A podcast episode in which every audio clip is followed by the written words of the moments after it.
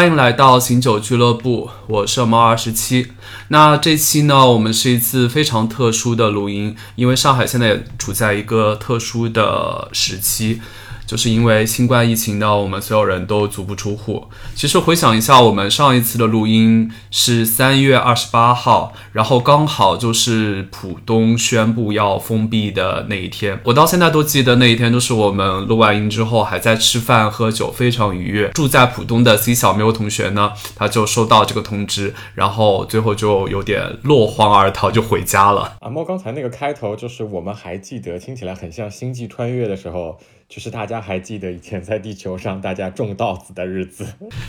对，因为的确是现在回想起上一次我们录音的愉快时光，真的是有点恍如隔世的感觉了。那所以呢，我们这一期特殊的录音是我们五个人也是第一次尝试在不同的地方，然后各自连线，所以一个新鲜的尝试，希望有一些什么技术上的环节或者。参差不齐的语音的话，那还请大家多多包涵。然后还是老规矩，就是我们请大家介绍一下自己，然后呢，尤其是分享一下自己现在所在的小区是什么样的一个情况。然后这半个月足不出户在家呢，你是一种什么样的生活状态？当然了，既然我们这个节目叫醒酒俱乐部呢，喝酒这一趴是。必不可少的嘛，这半个月我相信大家也喝了很多的酒。这一期呢，除了我们常规的四位成员之外，我们还特别邀请到了我们的技术总监，说他是幸运还是不幸好的，就是在上海这一波。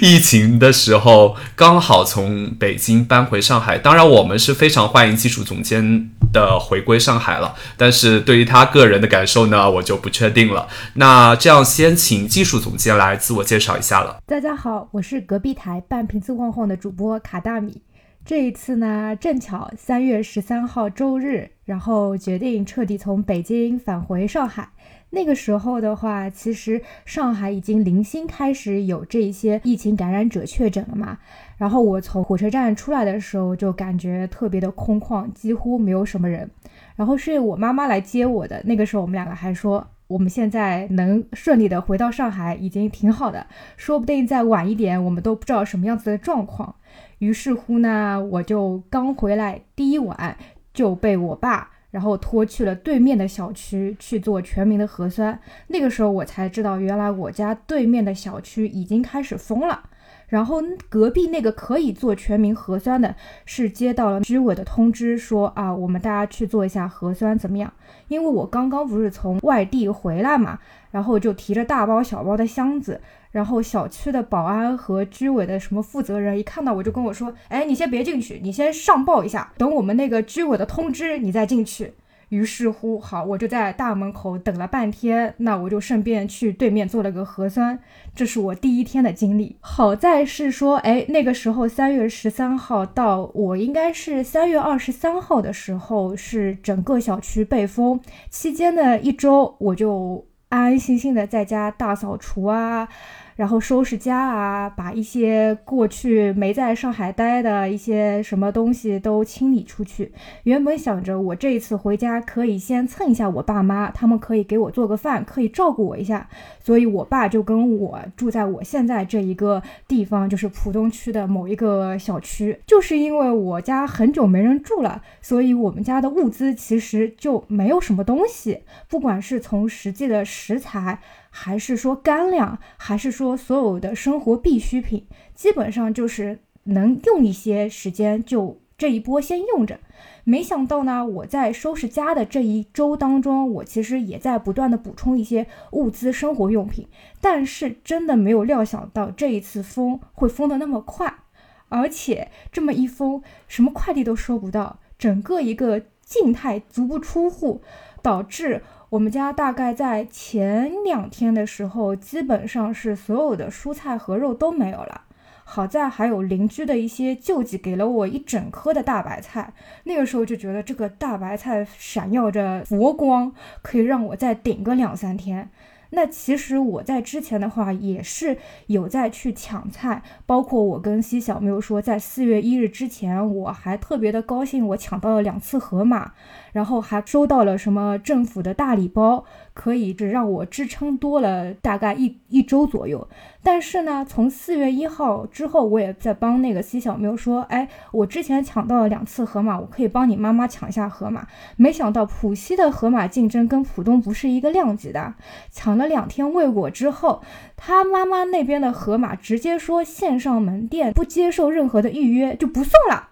好，当头一棒。那个时候开始有一些紧张和慌张，我开始去看叮咚买菜、每日优鲜、美团，然后闹钟啪啪啪的全部都设好，早上五点半开始，晚上十一点半守着。但是真的抢了几天之后，发现的确，即便用到了筋膜枪，依然未果。那个时候我就开始被迫的彻底放弃。那好在是我还看到了麦德龙浦东有什么。大捆菜就是什么十五颗卷心菜，二十五颗大白菜，二十三根胡萝卜这种。本来我觉得哎没必要吧，买这么多可能吃不完又不好保鲜。那在我尝试了无数次，一次都没有再抢到过菜之后，我向大捆菜低了头，买了十五颗卷心菜和二十多根胡萝卜，至今都没有送达。那我也不管，就让他在外面运力，我们也理解和体谅，慢慢送。那有幸的是，前几天也参与了小区的什么团购，团了菜和肉，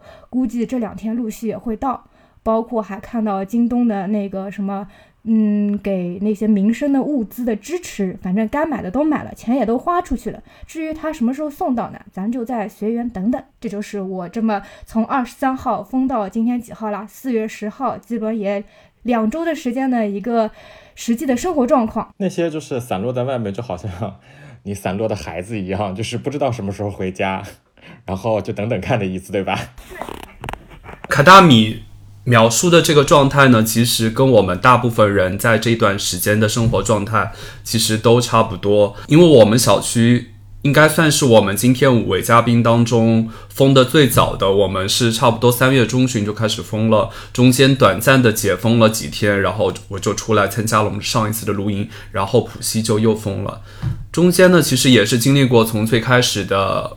物资匮乏，然后到逐步开始加入小区团购，然后到这两天开始各个 APP 的运力开始上来了。所以我觉得就是这个整个一个状况还是在逐步改善的，但是我这一次封闭的这样一个过程当中，我真的是再次肯定了我自己，就是这两年我买的最值的一个东西就是我的一百零八平的酒柜，尤其是这次足不出户这段期间，我跟我妈两个人在家，基本上我们是以一天一瓶酒的这样一个状态来消耗的。然后我那天数了一下，我那个酒柜里面呢，原来满满当当，现在大概只剩五十瓶的葡萄酒了，然后有。一半空下来的地方，现在是用来放鲜奶的。这基本上就是我这边的一个状况。那再请我们接下来三位常驻嘉宾来分享一下你们的小区的情况，跟你们现在一个生活的状况。然后，那先从 C 小缪开始吧。啊，大家好，我是 C 小缪。我这边其实，在三月到四月的封印的情况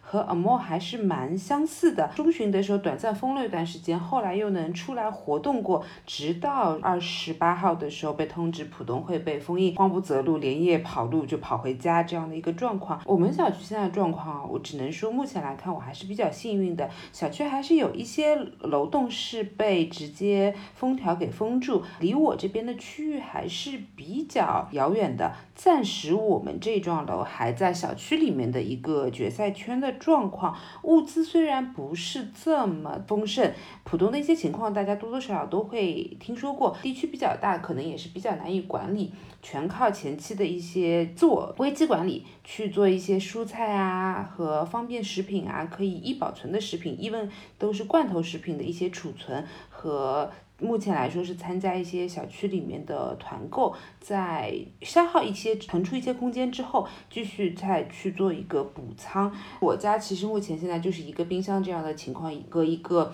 放饮料的小冰箱。连酒柜都没有，天气又热了嘛，整个储存的条件来说，并不是这么的乐观。而且我也是和我爸爸现在住在一起，那整个情况就是由他来做统筹，缺少什么物资。我们看看他的渠道跟我的渠道有没有办法一起补充进来。如果补充不进来的话，就是再排一个优先级，看最需要去解决的问题是什么，还有哪些问题是可以稍微滞后去做一些管理和处理的这样的一个状况。主要是有他在，在我们家还是他作为主要输出，我来去做一些配合和一些可能他没有办法 get 到的信息，我和他沟通一下，由他来判断一下我们家的情况。那我我们是不是要做出一些相应的调整？生活的质量肯定是有受影响了，但是有他在，相对来说就心不会那么的慌。反而倒是喝酒这件事情，以前我是从来不会在家里囤太多的酒，除了葡萄酒以外啊。但是因为我是一个没有办法空喝、干喝葡萄酒的人，必须就是配餐。我现在就是在家里已经烈酒几乎所剩无几了，威士忌已经全部喝完了。为了录这一期节目，北欧人搏上了最后的尊严，最后一滴伏特加都已经现在在我的杯子里了。接下来我可能开始要重新重返干喝葡萄酒的这样的一个阶段。我这边的大概的情况就是这样。其实这一段足不出户的时间呢，我们其实蛮经常晚上的时候会大家云喝酒的。当我第一次意识到 C 小喵是真的弹尽粮绝的时候，就是我跟他在云喝酒的时候，我看到他在喝 James。这里没有说 James 不好的意思，但是就是也并不是一个日常居家，然后像 C 小妞这样一个都市丽人会喝的酒。那瓶我印象很深的就是他从我家闪出去的时候，塞了他两大包包子，然后他最后一个离开我家的话就说：“你们家还有没有威士忌？任何都可以，只要给我一瓶就行。”我说：“可能只有这一瓶。”他说：“没问题，就它吧。完了，这一次喝完之后，连那个 Jameson 也有 PTSD 了。C 小缪还算好。今天早上还看某一个外送的 APP 上面，连另外一个牌子百灵坛的七百 ml 居然要卖到五百块。”好，那到我来说，我是马修。我们因为小区非常小，就只有两栋楼，所以无论是开始封闭在家，其实都比较晚，然后包括之前都没有特别感受到小区里边会有异动，因为人。本身就比较少，这两天反正就是以每天一瓶酒的速度消耗着。昨天喝的是杜洛尔的一瓶香槟，就现在现在就一天一瓶香槟，一天一瓶清酒。因为我是这里边唯一一个就一个人在家过日子的，就有那么句俗话，就是一个人吃饱了全家不愁。我在之前的准备其实也是很粗糙的，干粮是够的，什么面条啊，什么方便面啊是足够的，包括我们在疫情之前。还记得吗？有一天我们坐在帽子店里面喝酒，然后说马上要可能封城了，就迅速在京东抢了一些什么黑麦面包呀、什么荞麦面这些东西，充斥了我这几天的早饭。有两天之后呢，发现好像日子这么过，确实也不是那么的幸福。然后好在有朋友投递了一些肉、蔬菜，然后还有一些速冻的这个点心食品，然后改善了一下我的生活。然后特别有意思，我跟朋友就是展示我们家已经被塞满了冰箱的时候，他说：“你们家冰箱以前里面只有液体，纯粹的液体，就打开冰箱里面什么固体的东西都没有。然后现在里边就是除了几瓶酒塞在里面之外，就剩下的全是固体，各种各样的菜肉，然后什么黄油乱七八糟的东西就塞得满满。几天下来，我觉得对于我来说，可能个人在家确实会比较无聊，所以。对于腾讯会议这个软件的掌握进入了熟能生巧的程度，跟大家在各个时段可以立的一些没有熟悉这个软件的人加入到这个软件的使用当中来，所以这是我这几天的生活状态。这一段时间我最大的两个感受，第一就是断舍离要不得。经过这段时间之后，相信上海不会再出现。要强调什么断舍离、要极简主义生活的这样一些人，尤其是我朋友圈里面，其实以前蛮多崇尚日式极简生活的那种精致男孩女孩们。然后我现在看他们在朋友圈也都是披头散发的，开始囤物资，然后开始在忙小区团购这种东西。那说到小区团购这一趴呢，我们就要邀请到最近和我一样。投身于团购团长这个事业如火如荼的热心市民吴女士，来，吴女士，你来讲一下你们小区的情况，以及你这段时间做团长的经历。好了，好嘞，好嘞，大家好，我是热心市民吴女士。大家听我这个名号就知道了，我确实是一个热心的市民。我刚发了一条朋友圈，上面写的是说，我的三份团购在路上，此刻 as 三个团的团长，心情比我自己生孩子还要激动不安。然后我随时准备要有小哥打我电话，可是我的电话一直没有响，我怀疑我是不是手机欠费了，于是我又给手机充了值，现在就这么一个焦灼的心理状态。那我坐标是在浦西，我们小区算是比较进入决赛圈的决赛圈吧。其实我们在四月一号封禁之前，我们没有一例案例。然后呢，在这么多次核酸啊刷来刷去，在家自测也还是比较不错的这样的一个成绩。但是呢，我们依然是感觉到了这种生活物资的匮乏和恐慌。所以呢，我们大概是在上周开始就开始进行。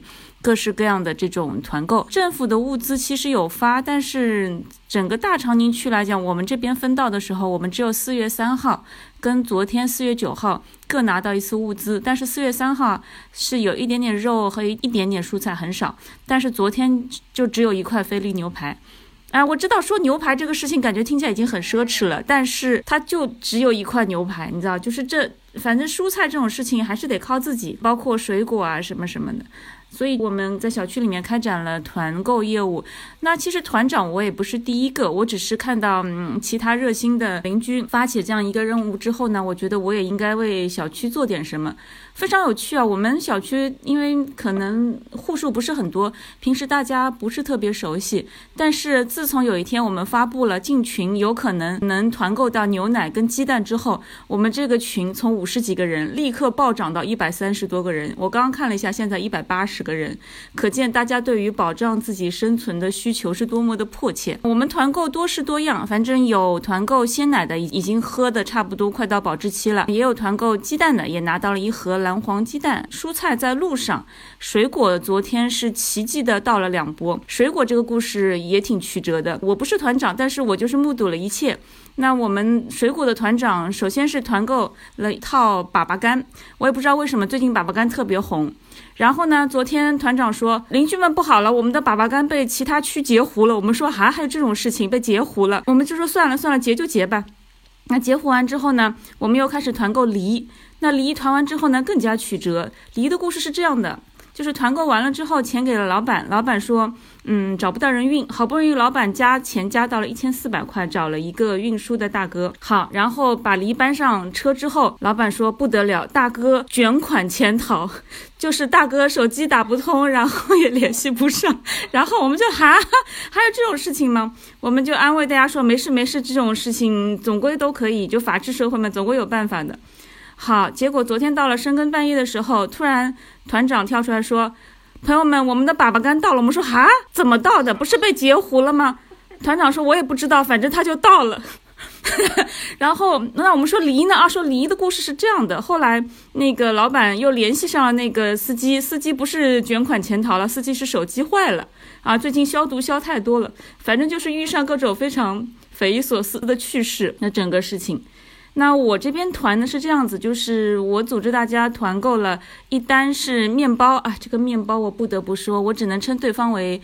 类似于一个渣男般的存在，我加上了客服微信之后，对方就爱搭不理。在我死缠烂打之后，对方终于让我加上另外一个客服的号，加上另外一个客服的号，确认了可以团，要团一百份，然后九号送到之后，我们就实施了在小区群里面团购。这边顺便传播一下团购经验啊，尽可能不要用微信自带的接龙程序，不然到时候团购一时爽，统计 Excel 火葬场。我用了是那个在线的。腾讯的文档，那里面有很多接龙的功能，用了一个收集信息，因为它可以后台生成 Excel，还比较方便。那统计完之后，大家也报了名，那我们团长就是先垫资，我就去把钱给交了。啊，交完钱之后，渣男就不怎么理我了，但是我还是锲而不舍的每天跟渣男打个招呼，因为我毕竟背负着全村的希望。那昨天渣男告诉我说，昨天送不了，要今天送，但是确定今天送。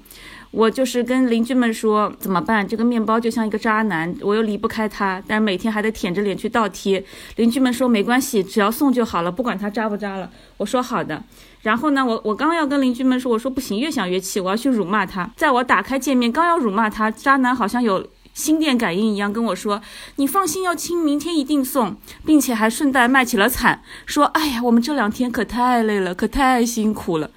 我说你辛苦了，我就一句骂声都说不出来，说了句您辛苦了就结束了啊！这渣男把我拿捏的死死的。我觉得渣男会不会就是他看着对方正在输入中几个字，迅速就开始了卖惨的过程，就是在等着几个字出现。哎呀哎呀，他要来追了！我觉得渣男是有套路的啊，真的就是，哎，我真的累了，朋友们。然后我今天就是不停的跟渣男打招呼，拍拍他，发表情。渣男到现在为止都还没有理我，所以我们这单面包现在在哪里也不知道，在天上飘，这是第一单。所以为什么我的心情比生孩子还要激动不安？第二单呢，还算。比较靠谱，卖家比较靠谱，只是很曲折。那曲折的原因是在于我们团购了一些餐馆提供的那种做好的春菜。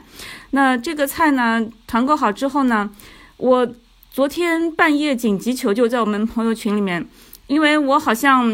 冒进了，发现这一单里面它有八个 SKU，就是有八个不同的单品，每个单品代表一种套餐。邻居们的选择还是五花八门，八种全部兼顾到了。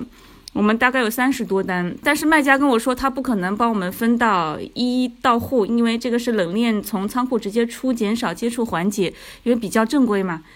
那么问题就来了，所以我可能收到 A 套餐多少个，B 套餐多少个，要把这一份工作全部交给我们伟大的物业跟保安来负责帮我们派发，我这个急得都挠了头皮。我在几个群里面跟大家分享之后，大家都纷纷表示祝你好运，你勇攀高峰。我就觉得心情更加的悲怆，所以呢，我昨天搞到两点，然后今天早上起来也搞，为什么呢？昨天搞到两点是，我试图说用一个非常图形化的简单的方式，让保安大哥明白我到底团了多少份的餐，然后大概要怎么，我把它先是有一张总表，然后呢，我分到门栋有一张分门栋的分拣表，然后我分到每一栋楼的每一户又有一个每户的分发表，做了三种不一样的表格。好，今天早上一觉醒来，有一个邻居说：“哎哎。”你把我房号登记错了嘿！哎呀，我那个火呀！我说，嗯，怎么可能？这个后台直接生成的，我就去翻原始数据，不是我登错了，是他写错了。我在群里面就说，亲，你写错了，不怪我是。他说，那对不起嘛，你帮我改一下。哎呀，我就立刻这个人吃软不吃硬，我就说好的，我帮你改。这一改啊，我这整个表都要动啊，这个就算了。然后呢，商家还跟我讲说，哎呀，亲，不好意思，你们订的那个八宝鸭呀，这个鸭今天出不来，你们是退单呢，还是明天一起送啊？我又去问大家，你们什么意见啊？是退单还是明天送？大家说没关系，没关系，明天送。我说 OK，跟卖家说明天送。好，另外又有一个有一个邻居跳出说：“哎呀，亲，我的冰箱实在塞不下了，我那个套餐能不能退？”我本来又想怼回去，但我想说，确实大家冰箱是塞不下了，我就去跟卖家说，邻居家冰箱塞不下了呀，你们能退吗？卖家说比较复杂，我们要走这个电商流程。我说好，打住打住，可以了，我自己消化，大不了我这个我自己消化。最后我强买强卖，就是摁我朋友的一个头让他吃劲。但问题是，他一动，我这个表格又要动。当我已经动完之后，商家跟我说，亲，告诉你一个好消息，我们今天先发货，明天再给你发压。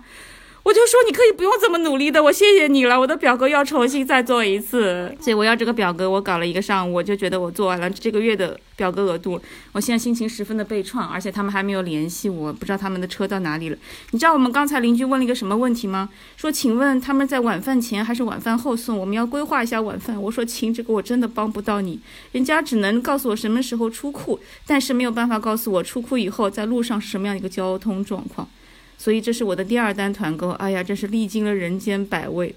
第三单团购，我觉得要表扬一下啊，就是打个广告，M Stand 的咖啡的。小哥哥们非常非常好，T 米总这个运营的非常好，特别排除万难帮我们团购了一批这个，而且非常惊喜，今天就要在路上，所以导致了我不同时间下的三单在今天会拥挤的到达，我此刻心情非常忐忑，在等待我三单的到达啊，就这样。我觉得我做团长的心情呢，基本上跟吴女士也是差不多的，就是真的就像坐过山车一样跌宕起伏，而且因为。我觉得就是吴女士其实是比我要更热心和更冷静的。那像对于我来说的话，我是经历了一个就是从热心到冷漠，然后又做起来的这样一个感觉。然后我做团长呢，也是就从大到小开始做减法。我觉得这其实是一个我这次的学习，就是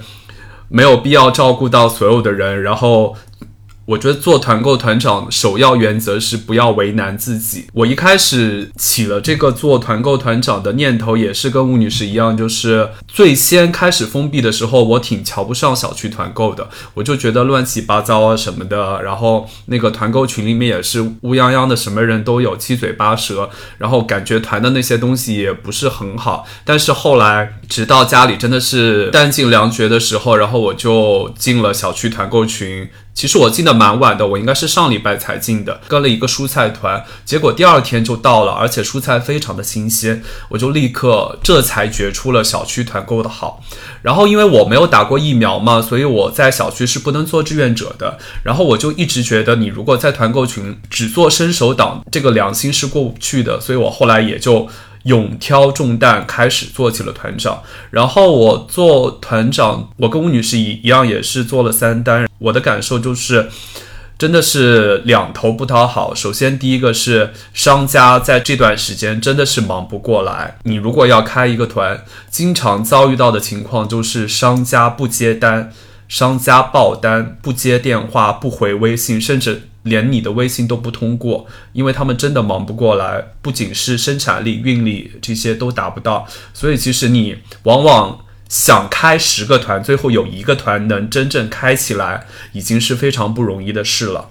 但是呢，另一方面就是我觉得团员也真的非常的重要。我其实昨天晚上有一点挫败，昨天晚上其实我在群里也跟你们说了，我说我以后再也不要做团长了。相信大家都知道，最近小区团购里面其实。很热门的，除了生活必需品的米面油、牛奶这些，面包的团购是非常热门的。那像我们比较熟知的这些几个大的品牌啊，他们其实现在早就已经爆单了，是不再接团购的。然后我昨天就通过关系呢找到了普利酒店，然后他们那边是可以给我们出团购，然后而且普利酒店的出品大家也都知道是什么样的一个水准，五星级酒店的水准，而且关键是价格非常的优惠。一个套餐六件加起来只有九十多块钱。我觉得这个真的是非常好的一个团购了，结果就兴高采烈的发到群里面，然后大部分人是说太好了，然后我要参团什么的，然后就有一部分人在那边阴阳怪气。其实这种阴阳怪气的声音是一直存在的，就是你小区群里面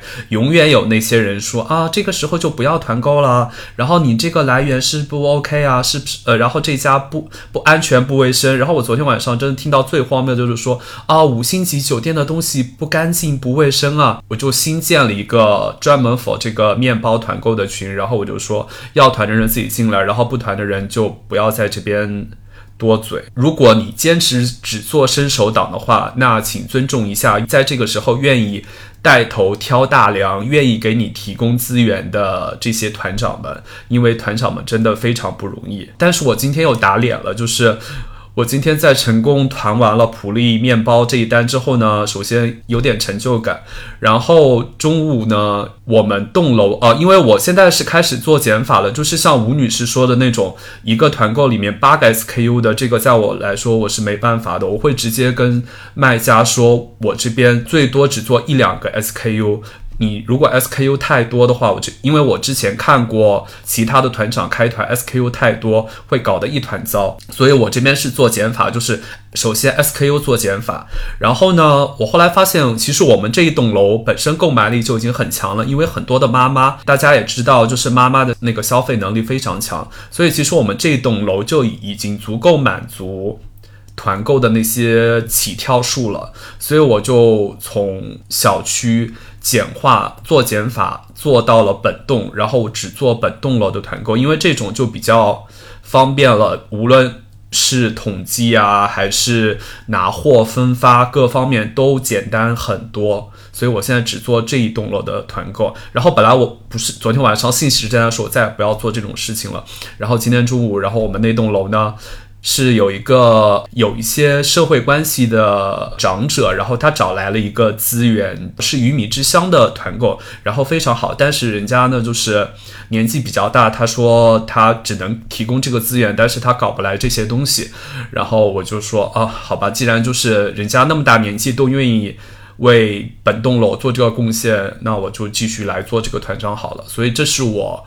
这段时间做这个团购团长的一个心路历程。然后我最大的感受就是，其实真的每个团长都挺不容易的。然后如果是团员的话，真的是要多多支持。我刚好说一下面包团对于上海人民有多重要。我们整个上海的精致程度还是非常的高的，因为刚好是昨天我收到了朋友给我寄的四大箱的，就是冷冻的食材，就是以防我一个人在家真真的可能饿死在家里边，所以他就寄了四大箱东西，就是那种在家可以做的。然后因为我是一个人住，就我冰箱没有那么大。就是四大箱来的时候，他也不知道多大，我也不知道多大。等到到到我们家门口的时候，发现呜，可能塞不下。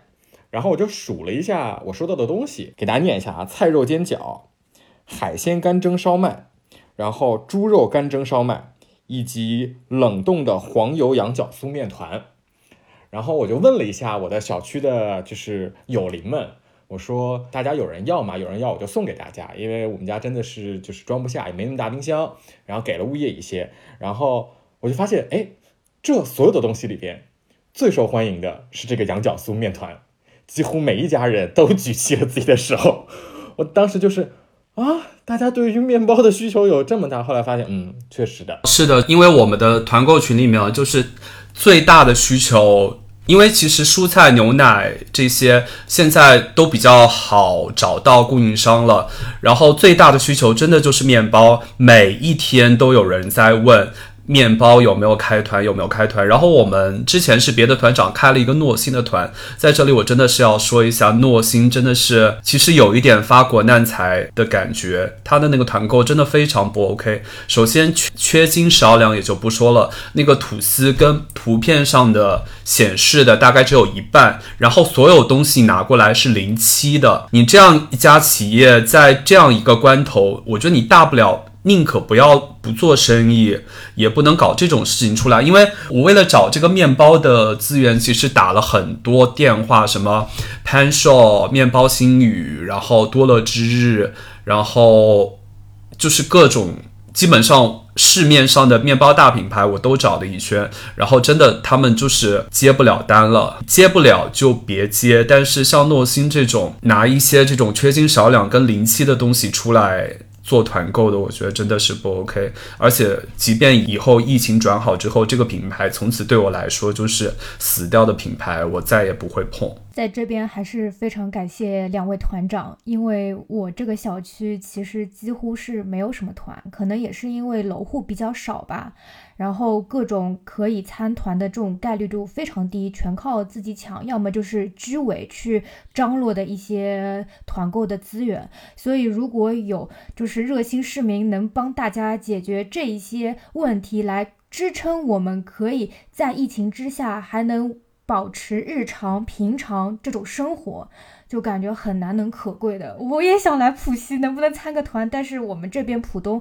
跟西小没有我们俩住的近嘛，就可以感受到好像就是浦东跟浦西的，就是物资和团购的这个渠道是不太一样的。整体的生活的那个就是风格跟方式还是不太一样。我这边情况和技术总监差不多，小区整体嘛，就是年龄还是比较偏上的，以及我们小区里面的年轻人好像没有这么有热心，迎难而上去开盘。或者做各种团长，当然一方面我觉得可能在物资的运输跟储备方面隔了一条江，会有一些技术上面的一些困难。我们小区也是团特别特别的少，但是楼群里面有一位成员是非常的热络热心，以及有一定的组织管理能力、协调能力的，会尽量的帮我们楼里去想，他这边有一些什么渠道，也会问一下大家的需求，不怕麻烦的，帮助大家做一些散单。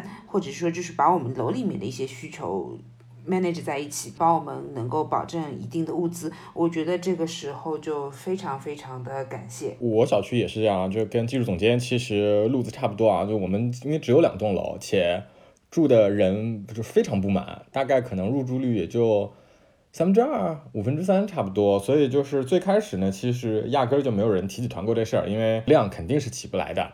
然后，但是慢慢就是因为大家都在那个就小区的群里边嘛，然后会有人发起一些就是团购的群，说在这里边讨论，因为小区的群基本上就是大家聊这个抗疫的一些事情嘛，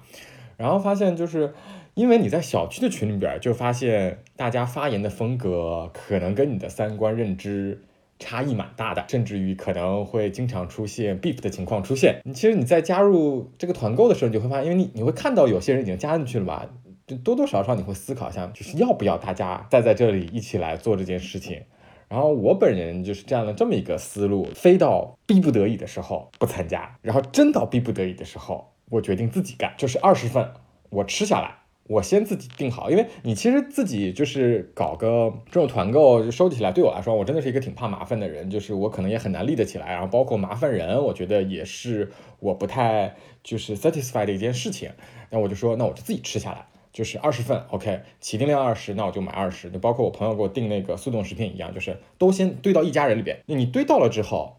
你问一问，总归会有人有需要的。那有需要的时候，就反正我买多少钱，我给你多少钱，或者说大家就现在非常流行的以物换物嘛，就这样能省却很多的麻烦。因为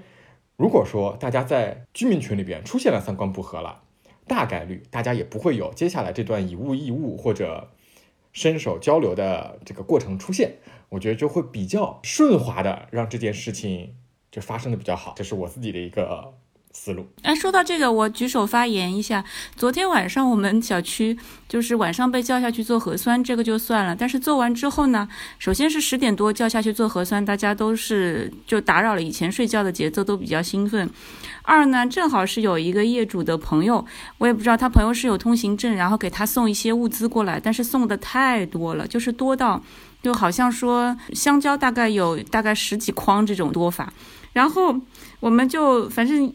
七嘴八舌给建议，最后就变成了他朋友在我们小区门口把水果一字排开，像是开了一个夜市，然后大家就在群里面叽叽喳喳、七嘴八舌，就是模式就大家自动会延伸出一种模式，就是先有人把一整箱先吃下来，吃下来之后，大概三四个业主再跟他一起分平分一箱里面的水果，然后我就跟我这栋楼里面的邻居分一箱。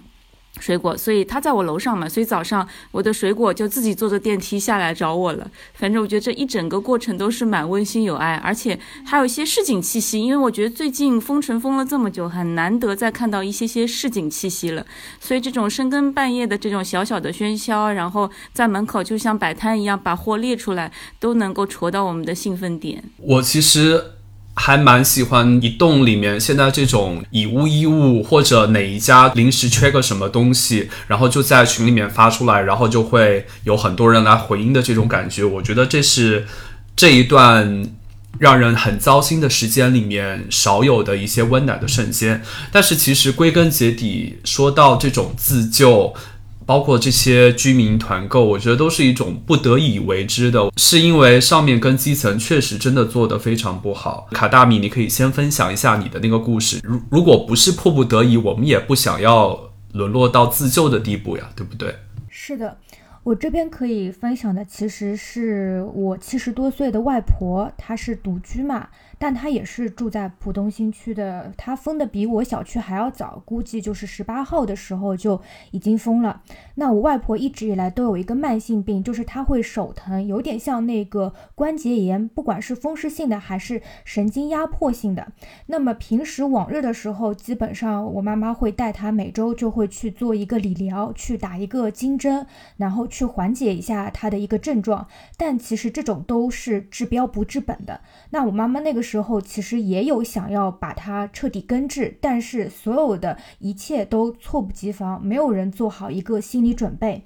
那在我外婆疯了大概二十多天的前几天，她的手疼又复发了，然后一个老人就是疼的整宿整宿睡不了觉。那我们作为他的晚辈和我妈妈作为他的一个子女而言，肯定是心情特别的一个焦急。那我们就动用了所有的就是努力，不管是渠道还是方式，看能不能帮忙买到药。因为有一些药是处方药，你一定要去医院你才能开的。包括外婆那一种疼痛，她首先肯定是要去做理疗才可以去缓解她当下的一个难受的嘛。但是她的医院现在肯定也是。没有开。那我们就去联系了，就是跟我外婆看诊的那个医生，说有什么样子的一个药可以，就是做一些就是保守的治疗。那我们拿到了这一个药名之后，就开始想办法去在美团上面买药，包括跑腿。我妹妹买到了一个药，然后她跑腿费花了两百五十块钱。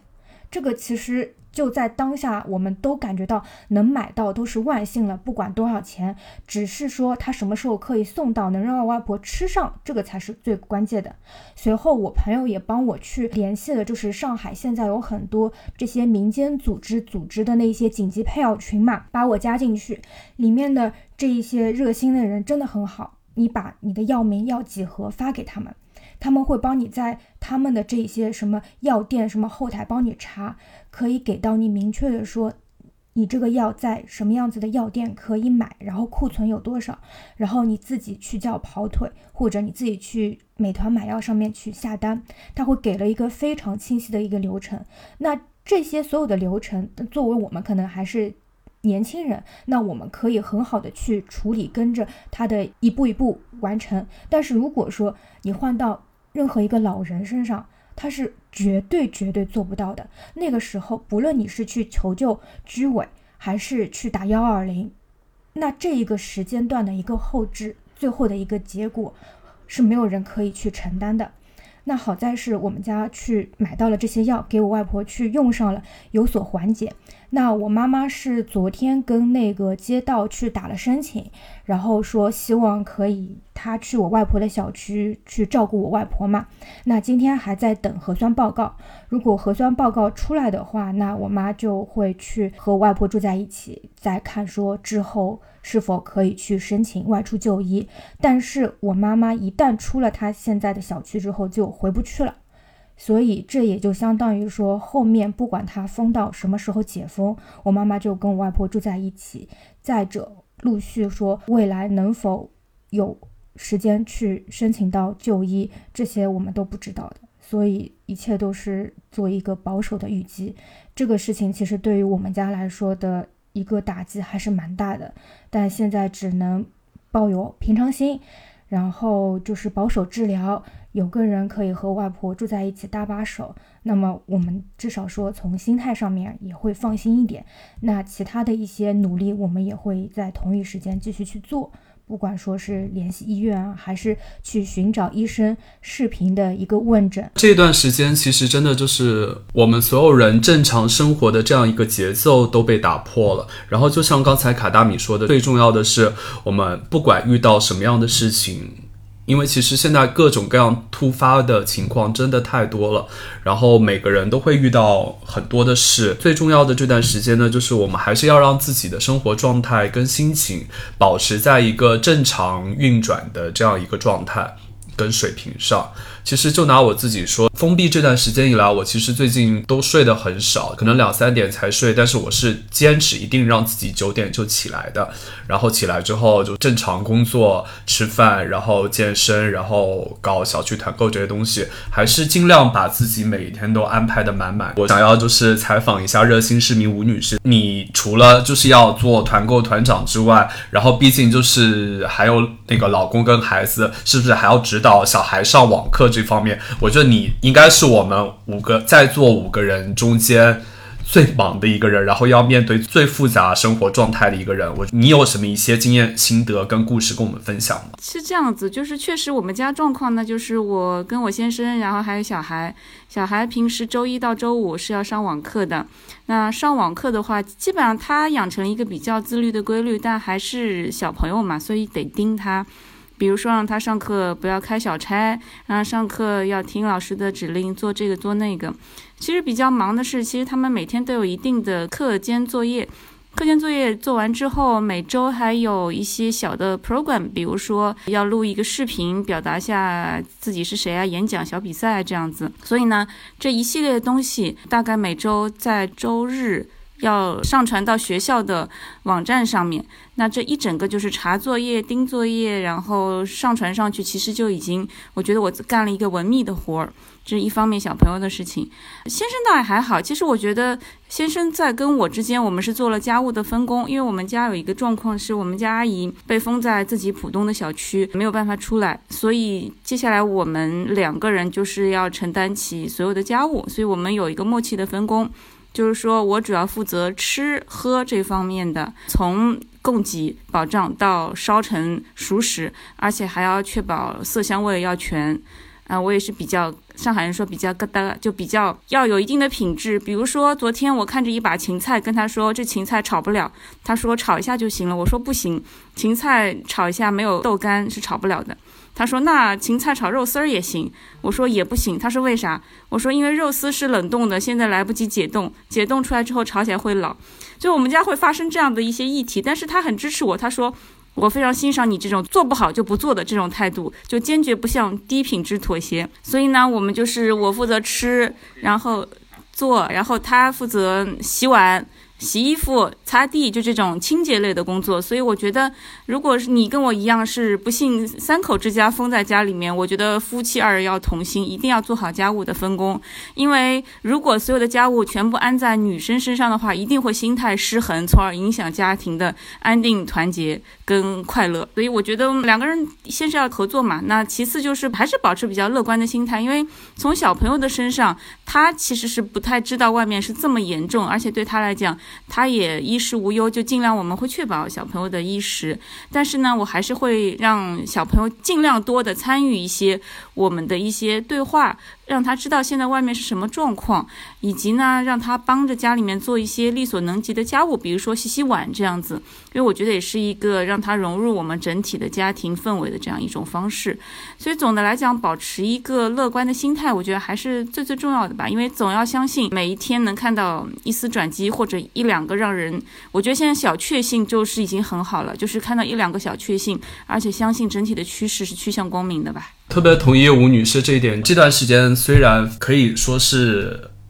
黑暗可以说是阴郁，但是真的就是找到那个乌云边香的那个银边儿，找到生活中的一点点小确幸，确实是很重要。就好像我昨天就找到了一个小确幸呢，就是我在我们那个楼栋群呢，以物易物，用三瓶鲜奶跟邻居换了非常宝贵的一片国际饭店的蝴蝶酥。然后我昨天换到了之后呢，没舍得吃，留到了今天早上，然后配了咖啡，然后。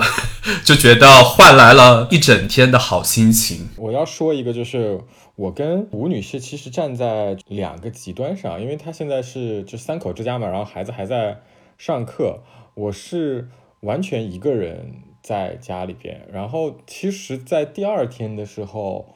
我有一种就是身处战时状态的感觉，战争时代的状态的感觉，就是你真的是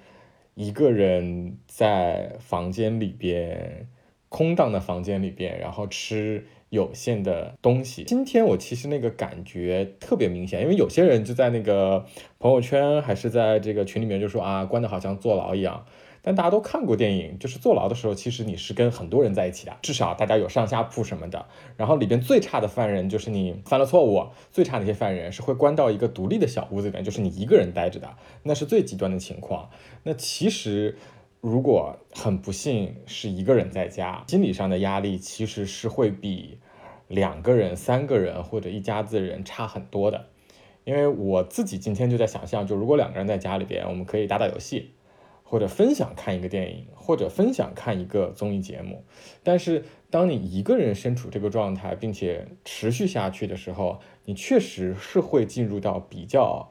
低落的状态当中的。所以前几天就是看到那个很多的这个报章杂志报告的时候，就除了说我们的医疗的设备，大家在这个身体上的这种重病患者的增加之外，你看自杀率，然后包括这个心情沮丧的程度也会有增加。我觉得这个很大程度上其实来自于真的是单身打拼，尤其有可能还是沪漂状态的年轻人，在家里的时候，是会非常的一个孤独感的。这段时间精神跟情绪的问题确实是一个很大的东西。我有朋友他是开心理咨询公司的，他就说这段时间他们的订单暴增。但是因为他们是必须要线下一对一面对面的嘛，所以没有办法给你网上解析。包括甚至像我，就是我都有一天有那个情绪崩溃的时候，就是有一天我自己在家捯饬网络的时候，不知道怎么就把网络搞坏了。然后当时打客服电话的时候，他说的是就是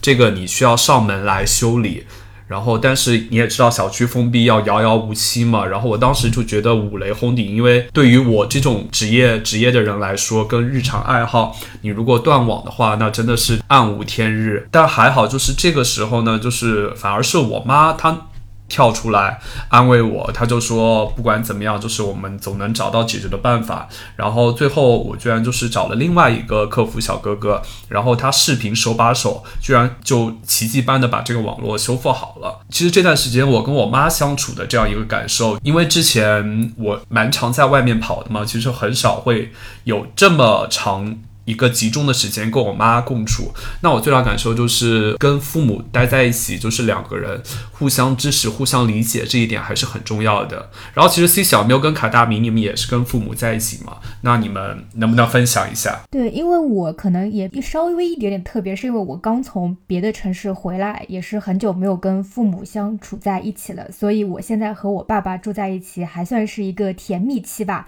没有家长看自己的孩子特别讨厌。然后各种什么那个不修边幅，没有来那个逼逼叨。那因为我跟我爸住一起，我爸过去其实是在家里张罗所有的那个生活琐事的，买菜、烧菜、打扫卫生。然后他每天下午还会去固定的游泳运动，所以他有他一天的这一个 daily routine 是特别就是流程化的。那么他现在因为足不出户了。那很大的，比如说买菜和运动这两项，他的日常项目都被全部给切割掉了。那对于他而言，其实他内心肯定是有一些空落落的。这个我其实多少有感觉得出来。虽然在前段时间我们家真的弹尽绝粮的时候，他说没关系，我们还有那个大米，实在不行泡饭过过什么腐乳也能吃。但是真的，作为小孩，我能感觉到他情绪上面的一些失落和低落。那么好在的是，他还有一帮他的战友，可以天天在微信群里面哈拉。然后前两天搞定了线上的麻将，开始打打麻将了。那么我跟他现在，因为这一次的疫情，其实我们也达成了共识，已经开始计划说，等解封之后，我们要开始买个冰箱。我们家现在也是一个单开门，就明显发现这一次不够用，那么准备开始看。冰箱，然后准备再看之后，我们还要陆续补充哪些物资，然后填充现在所有的空缺。因为我不是刚回来的一周，把家里全部都清空了，所以我们家现在有很多的地方可以去填这些些东西，包括也在考虑说解封之后是不是得重新翻修一下自己的家，厨房、浴室，那这些就在这一段时间可以去商量，提前去规划。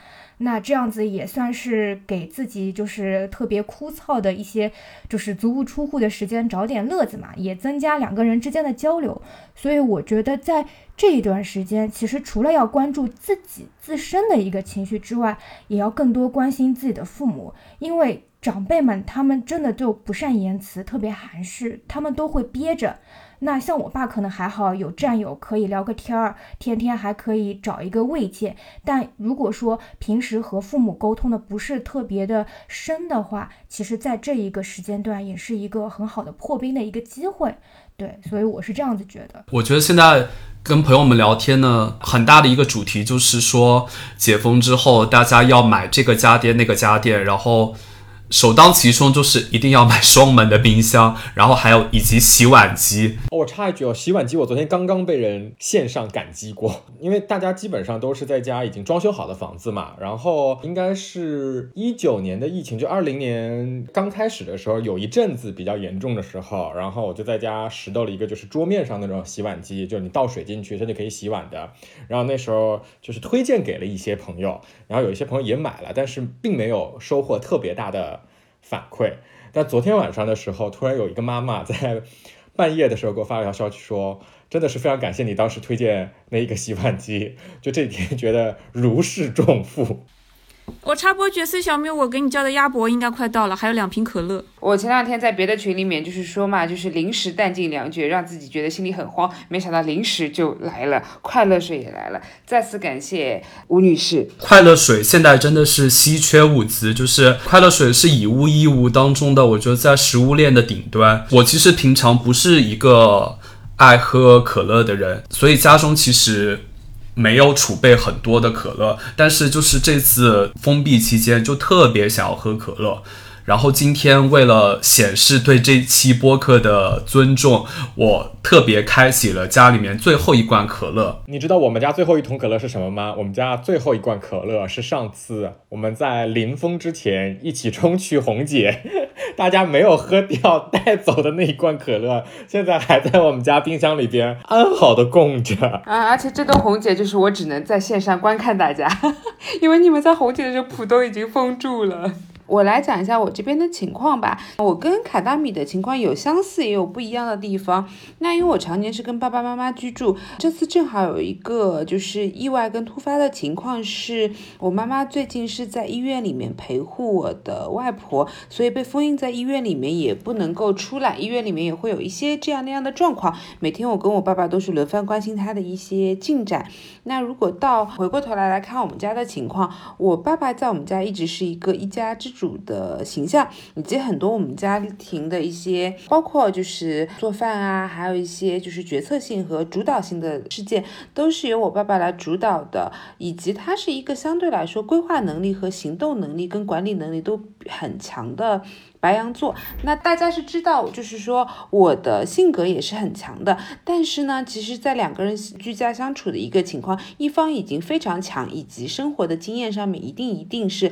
比我更高、更更优秀的情况下，我一定是那个主动就是 step down 为他去做打配合和打辅助的这样的一个角色，那。简单来说，就是可能做菜和就是补充物资是由我爸爸来主导。那我可能能尽的微薄之力，就是每天在家务啊或者洗碗啊这些事情上面，可能是由我来去分担掉一些，以及和有一些就是我可能有的想法。一开始就是刚刚封了一个礼拜，就是大家都很。丧跟很焦虑，不知道前前面的情况之后的情况会怎么样子的时候，我也会非常的着急和特别忧心忡忡的和他去做一些提议。当时的一些态度和提议的方式是有一种我要我觉得的口吻再去说。但我事后后来就调整了一下我这样的一个态度，因为我觉得就是家里其实在这样的一个比较特殊的情况下面，家里只需要一个掌舵的人。如果我有任何的想法跟意见，可以以询问。的方式，我有这样的想法，法你听听看。如果你觉得不 OK 的话，那可能在我们家里不是这么的必要，那问题也不大。但是我就是提一下这样的一个提议，可能对长辈来说是也是一个比较能够接受的一个方式。那现在我们就是以这样的一个状况去在家里做配合，以及他真的也是一位热心市民啦，在我们楼组群里面和每次下楼做核酸啊，或者楼里做抗原的时候，他都是还是蛮积极主。动的去做一些，把大家啊 manage 在一起，把大家团结在一起，确保大家都能够跟着流程走。这一点就是最近就是被迫居家这么段时间以来，就是也是我和长辈的，就是一个沟通相处方式，以及对他们的认知的一个，也可以当是一个好的契机，可以让我们的那个我对我家庭的一个认知更上一个台阶。分享这故事最大的一个点是，觉得在这样的一个状况下面嘛，就是大家分工好。合作以及谁为主，谁来打配合，这个分工真的是非常非常非常的需要。大家开始更多的是以家庭为单位，去作为一个小团体，去共同应对这样的一个状况，互相彼此把大家只家庭范围内照顾好，嗯，身边能帮一把则帮一把的这样的一个方式，还是让我觉得在这段时间里面是感受到就是还蛮积极和正的。我接着 C 小喵的补充一下。就也可以再分享一下我和我爸现在日常除了一起吃饭啊，然后讨论就是解封之后的一些物资采买，我们俩还一起健身嘛。因为刚刚阿莫和西小喵都在说居家健身，然后我刚回来的时候我就吐槽我爸说你的屁股太平了，你要练臀，所以也就天天督促他说你就开始练练臀，不要练你的上半肢了，就是你的屁股太扁了。然后这种我也会跟他分享，就是现在有很多什么跟练的教程嘛，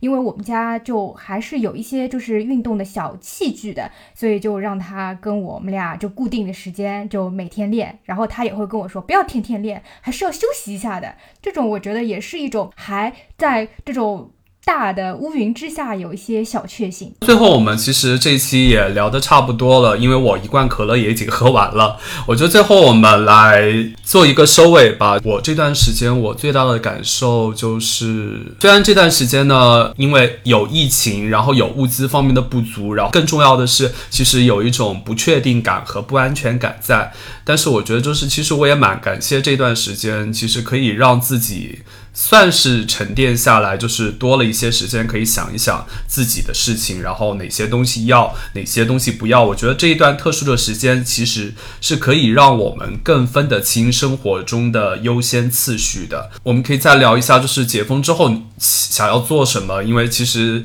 大家现在有一种望梅止渴的感觉，我们平时也一定在聊。那我现在解封之后，其实最想要的就是尽快和朋友们相聚，因为现在虽然。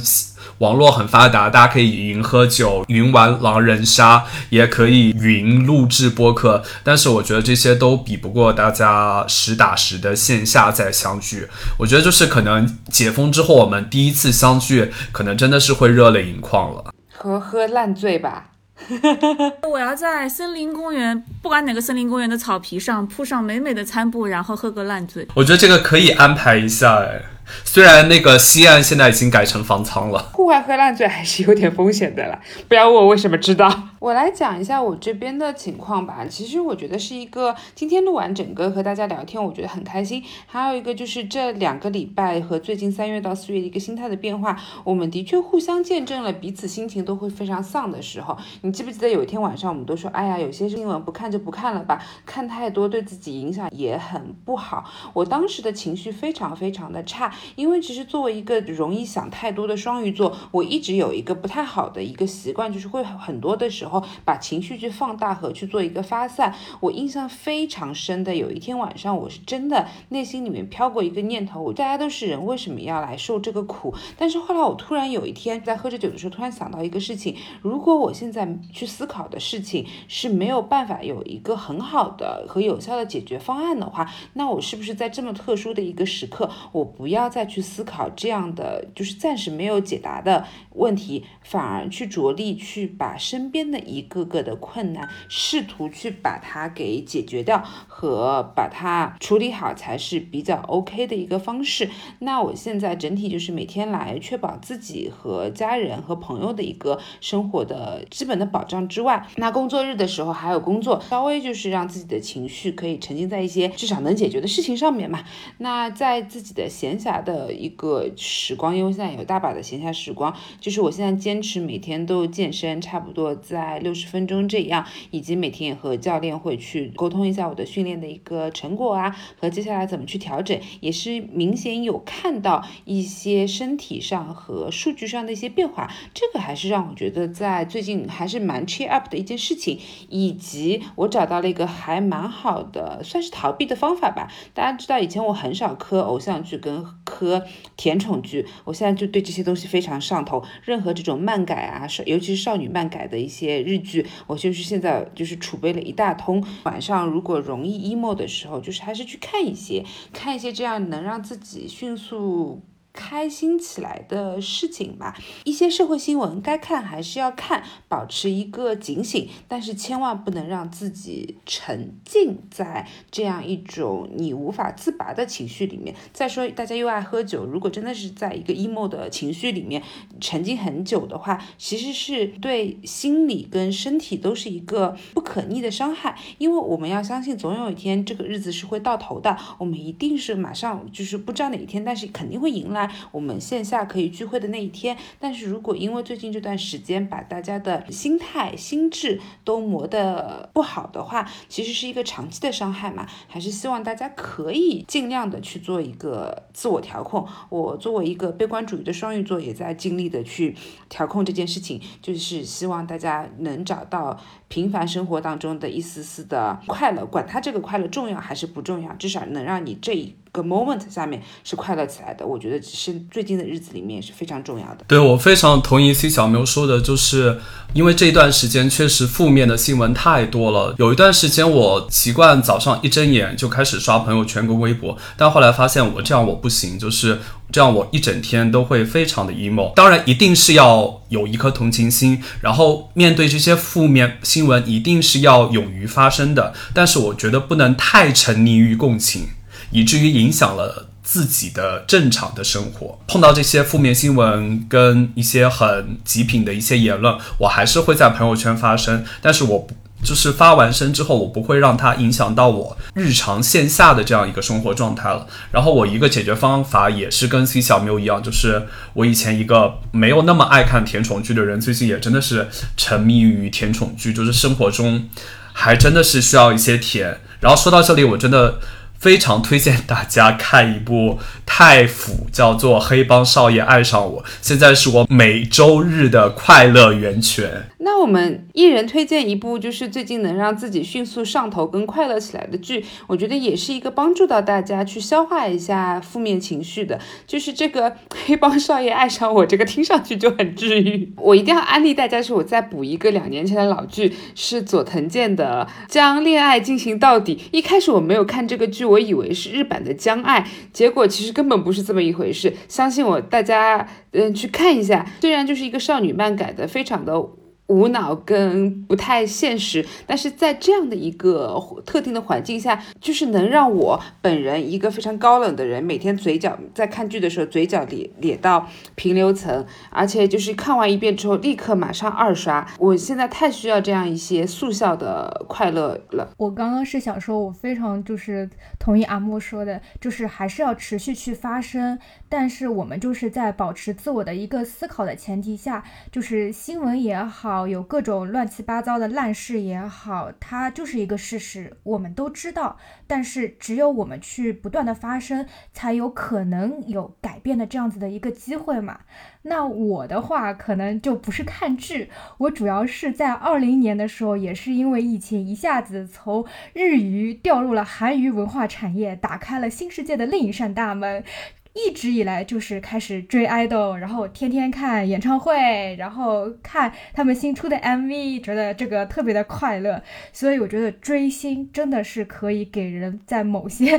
层面上面很大的一个支柱和支持，然后在家的话也会一个人预演看空的一个那个氛围，希望等到解封，然后真的可以在以后出国去看演唱会的时候，大家可以一起去。其实我最近比较忙嘛，因为做团长比较忙，但我觉得我老公在家做的事情，我觉得也是能够让我点亮一点光。也就是说，他前两天看到他同学在统计那些孤老，就是孤寡老人。的一个状况，然后组织志愿者给他们送一些比较简易的饭菜，这样子一个方式，那他也就是掺和在这个里面忙起来，而且他们一边做还能一边有一些。心得分析，比如说他们会普遍发现，好一点的小区里面的孤老可能生活状况都还不错，朋友啊或者小区的物业啊或者邻居都还照顾得到，反而是老破小小区里面的孤老可能就是更加弱势的弱势群体，所以他们会把风向转为去关怀那些孤老。那我觉得，但凡做一些这样的事情，都会让我觉得，你只要伸出一些手，帮助一些力所能及的人。这个都还是能够在目前当下温暖到我们心情，让我们心情变好。因为你真正出手帮助了一个人，他带给你的快乐，我觉得挺让你有动力的。吃完吴女士的狗粮之后，那个马修老师，你要不要最后也来撒一下狗粮？首先就是推荐大家在这个阶段呢，不要看任何的文艺片和深刻的电影。我今天早上看了一个片子，就是 emo 到现在，因为。在正式就是进入到封城之前，有一个大概两周左右的 dating，还是大家蛮密集的见到的。然后，所以希望能够快速的结束之后，大家能有见和拥抱的时间。嗯，不光是马修老师，我们其实所有人也是我们这期节目最后我想要说的话，就是在这样一个特殊的日子里呢，其实我我们现在也还不知道。什么时候可以解封？我们下一期播客是不是还是继续会在线上录制，还是大家可以面对面的喝酒畅谈？但是呢，直到我们下次相见之前呢，我们还是要努力找到生活中的一些小确幸、一些阳光的点，然后大家都要快乐。好，谢谢收听这一期的醒酒俱乐部，那就到这样，期待下期我们相聚吧，来碰杯。